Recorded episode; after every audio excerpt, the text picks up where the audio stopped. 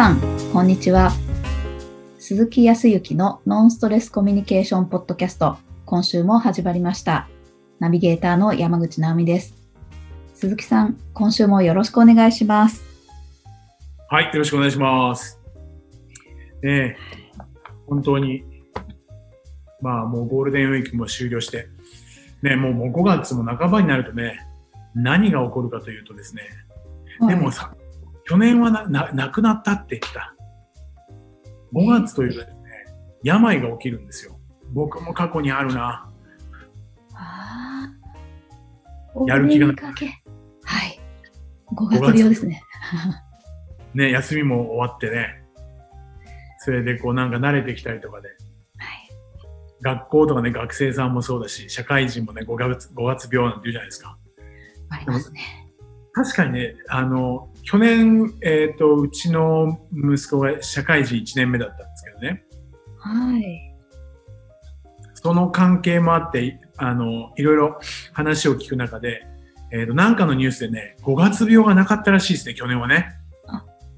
あらま、なるほど。それは、なんでですか？はリモートとか、普通に、えっ、と、学校だとか会社に行って帰ってくるとか、人と触れ合っていてとか、日常のこう、なんですかね、コミュニケーションとか、そういうものを送れなかったので、違うところにストレスを感じていたから、5月病みたいなところにならな、に至らなかったんで、へー5月病がない、なくなったみたいな。あーなるほど。ちょっと。違うところに不安でもっと会社行きたいとか、もっと学校に行きたい。本来だって学校行きたくない。会社行きたくない。ではなく、そこをこう、実は、程よく会社に行ったりとか、行けなかったりとか、ないしは違うところに不安を持ったりとかして、5月病がなかったっていう記事を読んだような気がしますね。ああ、なるほど。うちの、うちの息子も全然5月病って感じじゃなかったですね。それは、まあ、ある意味良かったんですかね。今年はどうなんでしょうね。今年はこれからね、5月中盤から、ね、もう少し頑張らないと、ね、コロナの方もあれでしょうけど、本来ね、皆さんもね、えっ、と、時には、うん、まあ、ゴールデンウィークだったら旅行もそうだけど、これからだと、イベントもね、本来だったら、春だったら運動会とか、うん時には早めに、えー来年進学する人は、あー修学旅行とか、ねそうですね。そういうようなシーズンだけど、やっぱこれも動けないんでね。うん。ね。何かやっぱり、うんさらにはね、え場所によっては、学校が行く日にちも少し減らされたりとか。うん。そうすると何かやっぱり何か情報の、情報の共有って言うとちょっと硬いかもしれないけど、お互い友達同士とかで話をしていろいろなところをこう、いろいろなことをこう共有することができないのはちょっと、ちょっとかわいそうかな。うん。はい。なんかね、就職するにしても、お前どこに行こうとしてんの？とか、うんうんそれとか言わないにしても、あ、彼はあの高校を目指してるんだなとか、あの大学を目指してるんだなとか、こう見えるじゃない？はい。ね。なかなか見えないもんね。ああ、そっか。今思い出したけど、僕がこう、高校の時に友達の家に遊びに行ったわけですよ。頻繁に。そうするとね、友達の家の、その部屋のね、本棚のところに、あの、大学別の何かあの、本が置いてあるわけですよ。はいはい。赤本ですね。ああ、そうそうそうそうそうそう。そう。ああ、こいつは、こういう大学に行こうと思ってるのかすげえなーとかね。うん。それによって何か自分も全然大学に行くつもりはなかったし、行かなかったんだけど、やっぱり何か自分もやらなきゃなっていう意欲というかね。うんうん。あー意欲よりも危機感だったかな、その時は。はい。俺俺何もやってないわ、とか。このままでいいのかな、なんて思ったような記憶が今思い出した。そう、赤本ね。はい。そうそうそう。で、また本屋さんとかに行ってね、漫画買おうとするとさ、そういうものがずらっと並んでるとちょっと危機感を感じたりとかね。そんなような時期でしたわ。なるほど。そう。でも、直美さんもね、学校で、こう、お仕事されてらっしゃったけど、大体このぐらいの時期ってどう？その、進の指導とか、うんこういろいろと面談とか、そういうような時期になるんじゃないですか？そうですよね。それこそ家庭訪問もあったりとか、ああ、家庭訪問ね。はい。それで、じゃあ、春の運動会に向けてうん。どういうふうにしていきたいかとか、いろいろ話を、はい、聞いたりしたりしているような時期かなと思います。なるほど、なるほど。はい。どう？やっぱり、いろいろと、またこう、まあそうだな、小学校、中学校、高校、ね、年齢によっては違うと思うけど、親御さんって、まあ僕も 親だった、親だけど、まあまあ、うちはもう社会人だけど、親御さんとかってどう思ってるんだろうね。お子さんのことを。なんかね、高学年になればなるほど、もううちの子何考えてるのか、もうこれもやんなきゃいけないって言ってんのに、全然やらないんですよ、とか。はいはいはいはい。せっかくじゃあ空手を習ってるのに全然やる気がないんですよとか宿題全然やらないんですけどゲームばっかりでとか言うこと聞かないとかもうはいなんだか攻防戦の話をよく聞きました。ああ、なるほどね。はい。でもその中でこうやっぱ先生とかね、先生、先生とすれば、やっぱりどんな意識でそのお母さんとか息子さんとか、まあお子さんに接している、接してるっていうか、どうなってもらいたいっていうふうに思ってるんだろう？うんまあ一番は大人の願いは子供が主体的にもっとこうしたいとか、意欲をやっぱり出してもらって出してもらってって変ですけど、ね本人の問題なので、うん。やっぱり大人が大人の期待感の方が大きくなっちゃってるのでうん。子供がもっともっと自分であれやりたいこれやりたいこれ頑張りたいってこう意欲的になってほしいなって思ってるんですよね。うん。ううんん。なるほどね。うん意欲的になってもらいたい。はい。目、うととなると、最優先の目的は、何を、何に意欲的になるかというよりも、はい、まずは、意欲的になるっていうことかな。そうですね。順序で言ったら、はい。うん。意欲を持ってもらうっていうことが最優先かな。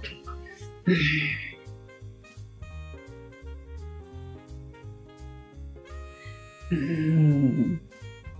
仮にね、はい。仮に、そうだな、うんと、高校でもいいし、大学でもいいんだけど、親とすれば、やっぱり、うんと、まあ、いい高校とは言わないし、いい大学とも言わないけど、やっぱり、えっ、と、高校には行ってもらいたいし、大学には行ってもらいたいって、まあ、多くの方はそう思ってると思うんだけど、はい。そのために意欲的になってもらいたいって思っているのか、うん。意欲的になってもらって、将来に対してね、はい。自分がどうしたいとかっていうような意欲的になってもらって、その中で高校とか大学を選択してもらいたいっていうふうに思ってるのか、どっちなんだろもう大人はとにかく勉強していいとこ入ってもらいたいっていうそっちが強いですね。きっとね。う。そうだよね。となると、は意欲的になってもらおうとは思ってると思うよ。思ってるとは思うけど。だけど、実際の行動っていうか、言動とか言葉とかが、ものすごく限定的で、意欲を湧き立たせるようなことをしてないような気がするんだけど、どう思います？なるほど。ちょっと今難しいなって思ってたんですけど、要するにあれですよね。勉強しなさい、宿題しなさいって言ってても意欲は起こらないですよねっていうことですよね。そう、もっとね、自分で勉強するようにしなさいよとか、このままだったら自分のなりたいようにはならないわよとか、はい。なんか、そう、そっちばっかりが言ってしまって、その割にはこう、僕もね、相談を受けることが多いんですけど、もっと自らね、勉強してもらったりとか、自らね、えースイッチを入れてね、こう少し意欲的に勉強に取り組んでもらいたい。でさらには、やっぱり将来にね、やっぱり自分の思ったような仕事とかを見つけてね、えーっと、仕事をしてもらいたいとか幸せになってもらいたいっていう親の願いは切に聞くんですけど、はい。その割には、ものすごく自分で考えてっていうよりかは、親が考えてるだけで、そら自分は考えなくなっちゃうよねって、あの、お子さんがね。なんていう人たちも全員じゃないよ。全員じゃないけど、すごく多いような気がするんですよね。はい、おっしゃる通り。本当ですね。はい。まあ、あの、いい悪いとかでもないし、全員がどうっていうことでもないけど、比較的に親御さんにしても、もう親御さんにも使命感はあるし、親としての責任。とか、で、学校の先生に対、学校の先生も使命感があるし、役割責任があるし、うん。そのためにはいろいろと親御さんも、先生は特にね、いろいろと普段の授業以外にも勉強してね、いろいろと学んでらっしゃるとは思うんだけど、うん。まあ、あの、まあ、僕が言えることはそう多くはないけど、僕もこう相談を受けたりとかする中で、比較的こう話を聞いているとね、今みたいに、うんと目的が高校大学に行くことが目的になってしまって、うん。それは確かに目的間違いはないんだけど、そもそもお子さんに自らが自分で考えてね、自分から行動が起こせるようになってもらいたいって本来は思っているはずなんだよね。はい。だから僕がよく相談に乗って、えー相談に、まあよくっていうかご相談を受けた時に、まずどこから入るかって言ったら、そこから入るんだよね。僕自身もね、この子をなんとか、あの、高校に行かせる気持ちにさせてくださいとか、大学に本当に行かせるように、えっ、と、何かね、こうスイッチを入れてあげてくださいとか、結構聞くんですよ。すごい相談ですね。はい。はい。あの、ただね、その時に僕自身がいろいろとそのお子さんとかとお話をするとね、親御さんとかにも言われるのね。なんか、大丈夫ですか？って言われるんですよ。そう何かって言ったらねど、どんな会話するかって言ったらね、具体的にね、その、高校についてどう思うとか、大学についてどう思うとかという以前に、まあ、うん。一番最初はまあ人間関係っていうかね、仲良くならないといけないから、時に、うーんと、あそうだな、簡単に言ったら、今どんなことに興味があったりとか、普段何してるのとか、うん。どんなことが好きとか、好きなものは、それこそゲームでも、食べ物でも服でも、ね、えっ、と、テレビの番組でも YouTube でも何でもいいんだけど、何か興味関心があるようなものを、あたりから話をしていってね、うんそう。そこの中で、まあそういうような生活を送っている中で、今、あー高校3年生とか中学3年生になったわけだけど、今後何かこうどうしていきたいとかって何か考えとか持ってたりとかすんの？とか、うん。実際に別にこう、まあここまで極端には言わないかもしれないけど、別に高校とか大学だけが人生ではないっていうふうには思うけど、その中でも今後はどうしていったら自分はいいかなとかってなんか考える時とかあんの？あもうどちらかっていうと上に立ってね、今もう受験のシーズンだから、少しは勉強のこと考えなきゃいけないと思うんだよ。うん。って説得をしてしまうと押さえつけてしまったりとかそれこそ考えなきゃいけない時期だよっていうふうに言ってるから自ら考えようとしないじゃないはい。うん。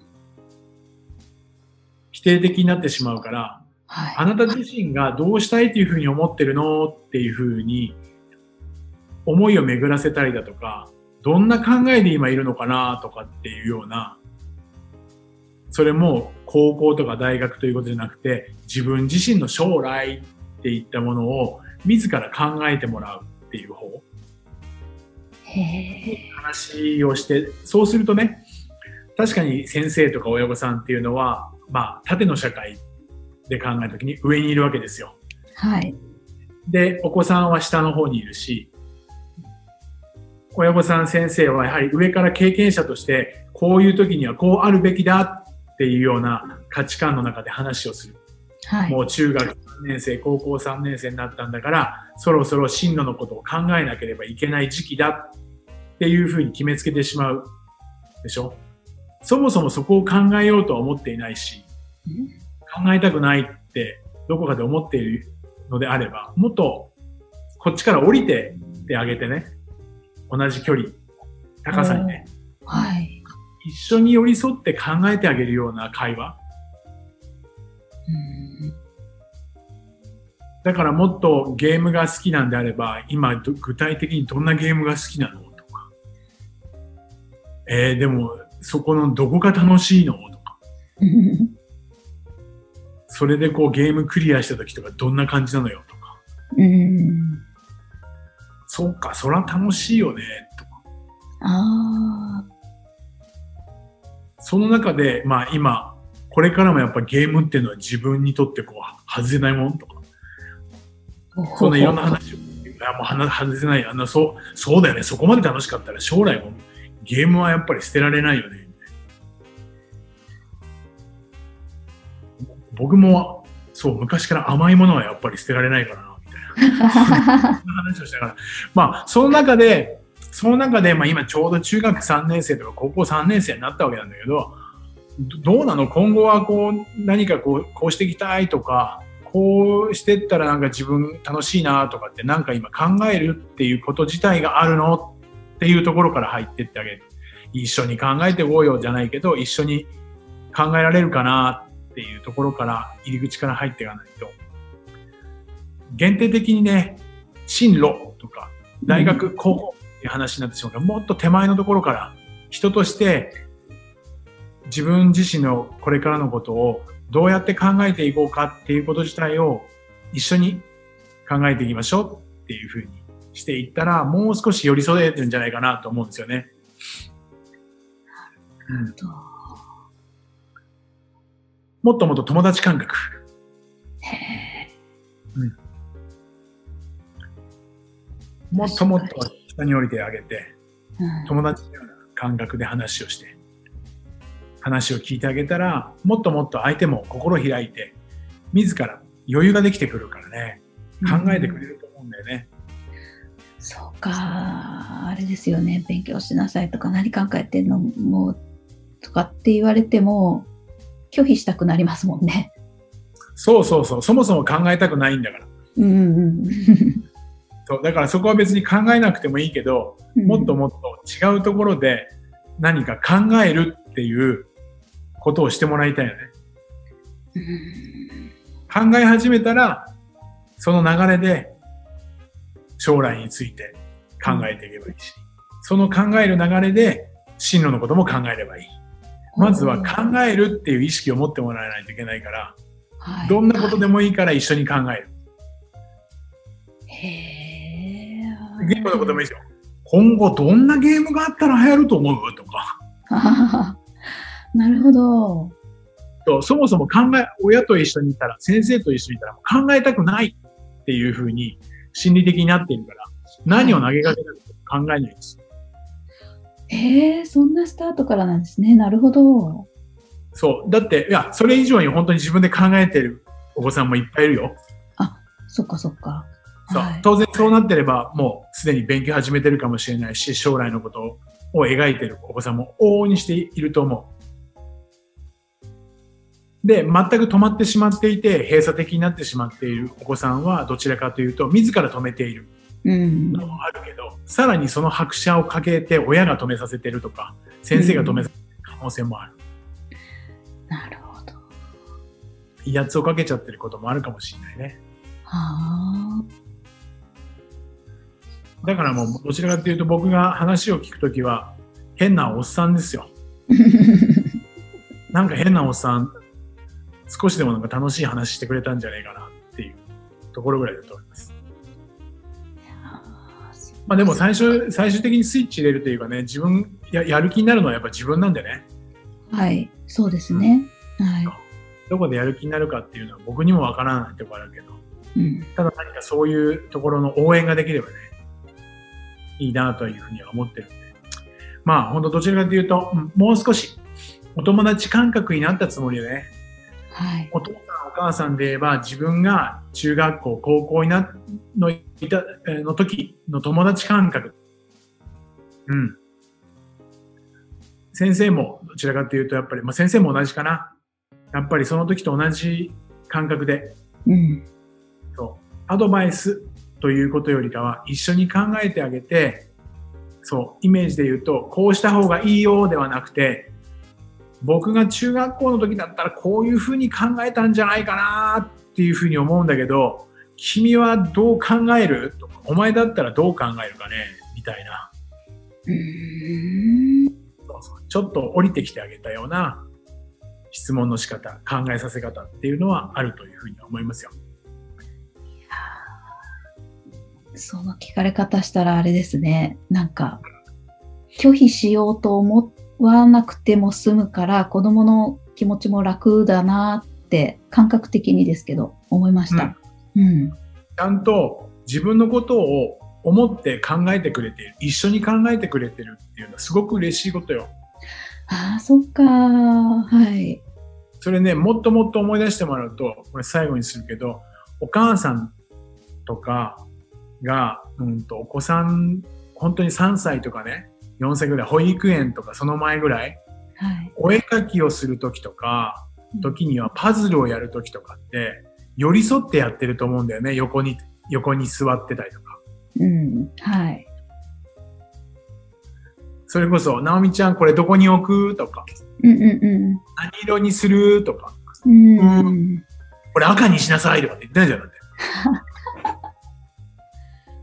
そうでしょ？せっかく考えて育ててあげてたりはするんだよね。はい。確かに。アドバイスは本当に、えー、おお母さんだったらここはやっぱり、えっ、と、葉っぱだから緑にすると思うんだけどなーとか。うん、緑、緑。そうだよねーとか、そういうような感じで、話の展開が進んでいいんだと思うんですよ。自ら考えるからね。あ自分の将来想像させるっていかなきゃいけないんだけど、限定的にさせている親御さんも多いからね。そんな意識を持っていただいたらいいと思いますよ。あ。すごい。わかりやすい。ありがとうございます。ありがとうございました。ぜひちょっと参考にしてください。何しろ相談もね、いくらでも受けるんで、はい。ご連絡いただければと思います。はい。はい、ありがとうございます。それでは最後にお知らせです。ノンストレスコミュニケーションポッドキャストでは皆様からのご質問、ご相談等お待ちしております。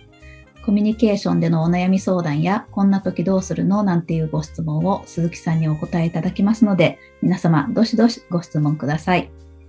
ポッドキャストの詳細をご覧いただきますと、質問フォームが出てきますので、そちらからご質問をいただければと思います。それでは今週はここまでとなります。また来週お会いしましょう。鈴木さん、ありがとうございました。はい、ありがとうございました。